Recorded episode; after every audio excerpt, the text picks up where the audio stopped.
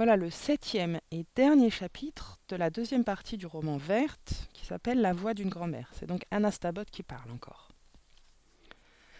Le lendemain matin, je parcourais le journal en buvant un café bien fort quand le téléphone a sonné.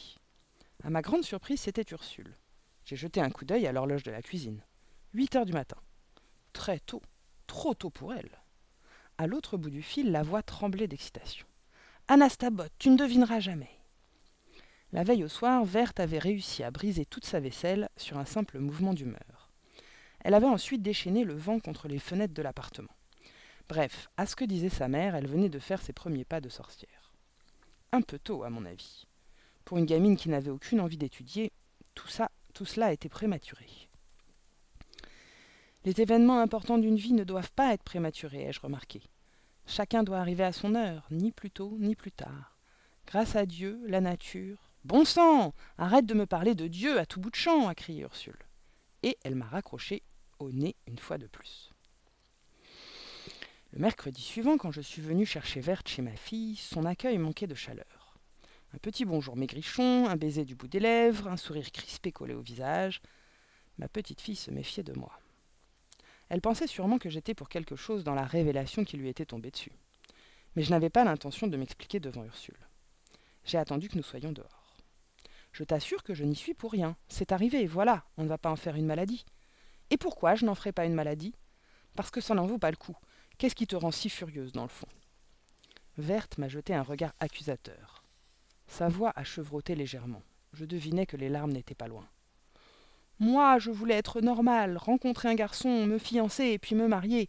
Maintenant, c'est fichu. Je vais devenir insupportable, toujours à manigancer des sales coups dans le dos des gens et personne ne m'aimera. Je serai toute seule dans ma vie. Toute ma vie, comme maman. La pauvre fille croyait sincèrement que sa mère était le modèle de toutes les sorcières du monde. J'adore Ursule, d'accord. Enfin, il faut avouer que pour une gamine de onze ans, elle faisait un modèle plutôt déprimant. Espèce d'andouille, lui ai-je dit, personne ne t'oblige à vivre seule. Tu es libre de te comporter comme tu le souhaites. Tu es bien jolie et bien gentille, et même si tu n'es pas très futée, je te promets que tu rencontreras un brave garçon qui fera un bon mari. Comment ça, je ne suis pas très futée Verte s'est essuyé les yeux et elle a haussé les épaules en riant. Moi, ai-je dit, je me suis très bien entendue avec ton grand-père. Heureusement, il est mort trop tôt pour malheureusement, il est mort trop tôt pour que tu le connaisses. Ta mère était encore une petite fille. Si tu veux des renseignements, demande à madame Arsène ce qu'elle pensait de Gervais. Mais je n'ai pas de père, moi. Pourquoi? Parce que ta mère est une tête de mule. Je crois bien qu'elle a été très amoureuse de ton père, mais un beau jour, Dieu seul sait pourquoi, elle a décidé de s'en débarrasser. Elle ne l'avouera jamais, mais je suis sûre qu'aujourd'hui elle le regrette. C'est de sa faute, a dit Verte. Je ne ferai pas comme elle. Tu feras ce qui te chante. D'ailleurs, si je me fie à l'air éperdu avec lequel ce Soufi te regarde, je parie que tu auras bientôt plus de fiancés que tu ne l'imagines. Pfff, a fait Verte en inclinant la tête avec modestie. Soufi n'a rien à voir avec toutes ces histoires. Deux heures plus tard, nous étions toutes les deux dans le jardin, penchées vers le sol, traquant sans pitié les mauvaises herbes parmi les fleurs. J'écoutais roucouler les colombes du voisin, un délicieux soleil de printemps me chauffait le cou, et je réfléchissais à ce que j'allais préparer pour le déjeuner, quand Verte a annoncé. J'ai demandé à Sophie de venir goûter avec nous. Ça ne t'ennuie pas? Pas du tout. Mais apparemment, j'aimerais avoir une discussion sérieuse avec toi sur ce que tu vas faire de tes pouvoirs. Si tu veux, je peux t'apprendre quelques tours. Pour commencer, je peux t'enseigner celui de l'ombre bleue, à moins que tu n'aies une meilleure idée. Justement, j'ai une idée. Voilà ce que je voulais te demander. Pas question de revenir dans le passé, hein, ni d'aucune blague de ce type. Nous sommes des sorcières, pas des écrivains de science-fiction, d'accord?